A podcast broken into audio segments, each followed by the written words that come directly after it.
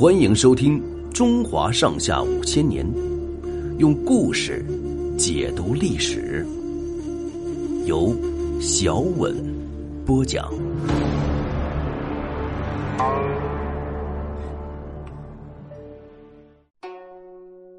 尧舜让位。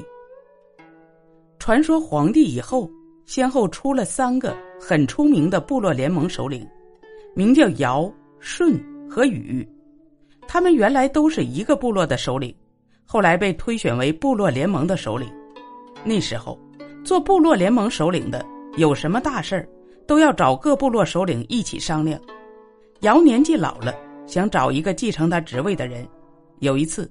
他召集四方部落首领来商议，尧说出他的打算后，有个名叫放齐的说：“你的儿子丹朱是个开明的人，继承你的位子很合适。”尧严肃的说：“不行，这小子品德不好，专爱跟人争吵。”另一个叫欢兜的说：“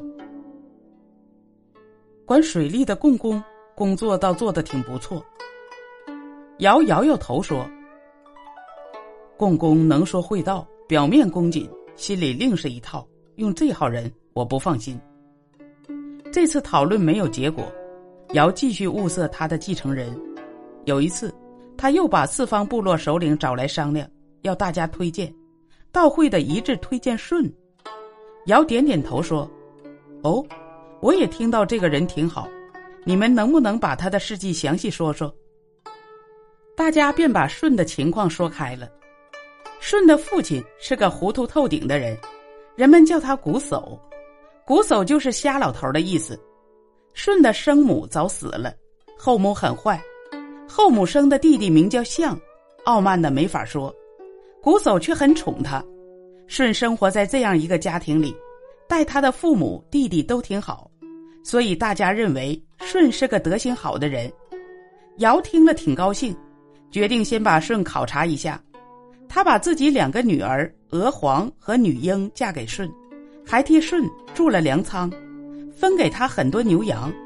那后母和弟弟见了，又是羡慕又是妒忌，和瞽叟一起用计，几次三番想暗害舜。有一回，瞽叟叫舜修补粮仓的顶，当舜用梯子爬上仓顶的时候，瞽叟就在下面放起火来。想把舜烧死，舜在仓顶上一见起火，想找梯子，梯子已经不知去向。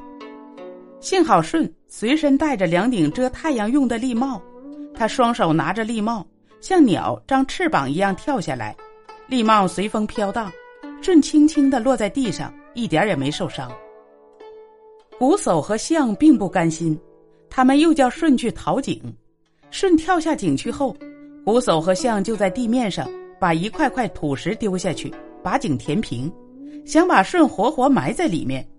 没想到舜下井后，在井边掘了一个孔道，钻了出来，又安全的回家了。